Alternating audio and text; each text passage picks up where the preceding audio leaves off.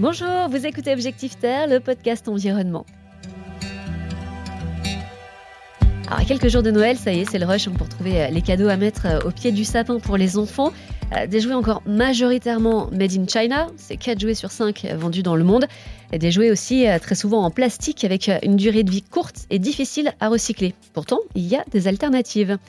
Stéphanie Bartoulot, bonjour.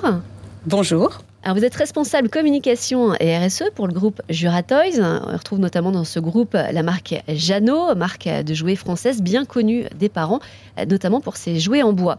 Alors tout d'abord, on va faire un petit point. Est-ce que vous pouvez nous dire qu'est-ce que c'est qu'un jouet éco-responsable aujourd'hui? Alors euh, un produit euh, éco-responsable, c'est un produit qui va euh, dès le départ intégrer des critères environnementaux dans la phase de conception du produit en vue d'améliorer la performance environnementale de ce produit tout au long du cycle de vie. On parle dans ce cas-là d'éco-conception et de produits éco-conçus. Et alors comment on fait pour ne pas se faire avoir justement et repérer vraiment un jouet éco-responsable? Différents éléments vont être importants, la durée de vie du produit, euh, la capacité euh, à le réparer soi-même, par exemple, ou à s'approvisionner en pièces détachées.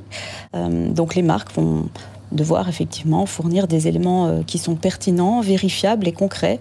Est-ce que vous sentez que les consommateurs ils sont de plus en plus sensibles? Il y a un vrai engouement pour euh, des jouets plus responsables? Oui, tout à fait. On a une dernière étude euh, qui a été publiée. Selon les, données du cabinet Circana, les jouets éco-durables ou éco-responsables représentaient aujourd'hui 2,6% des ventes en France.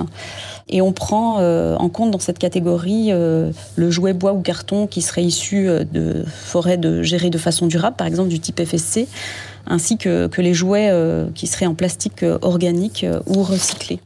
Une étude qui a été réalisée en septembre par Junior City euh, nous révèle euh, que les parents privilégient des produits responsables pour leurs enfants, même si encore aujourd'hui le prix reste le premier critère de choix.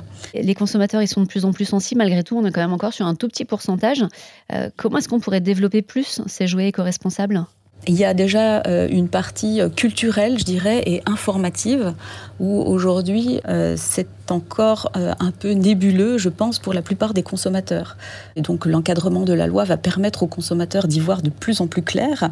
Nous également, en tant que marque, nous allons de plus en plus communiquer en toute transparence sur les actions que nous menons très concrètement sur chacune de nos marques. Et puis, euh, il va y avoir euh, cet élément culturel au niveau des générations. Euh, aujourd'hui, on, voit par l'étude de Junior City que l'attrait au caractère éco-responsable est marqué chez les parents de plus de 40 ans. Mais on voit par exemple que sur le sujet des produits de seconde main, qui est très lié à, ce, thème, là, on va avoir vraiment un achat de, de, de parents, de jeunes parents de moins de 35 ans. Donc c'est aussi une, une, évolution euh, culturelle de la société et une nécessité de toujours plus informer sur ces sujets. Merci beaucoup Stéphanie. Avec plaisir. Donc oui, c'est bel et bien possible hein, de faire plaisir aux enfants à Noël sans détruire la planète. D'ailleurs, il y a de plus en plus de marques hein, qui s'y attellent. Jeannot, on vient de le voir, mais il y a aussi euh, BioViva, Chou du volant ou encore Slowly. Sans oublier les jouets d'occasion, le meilleur moyen de préserver la planète et notre portefeuille. À bientôt pour un nouvel épisode d'Objectif Terre.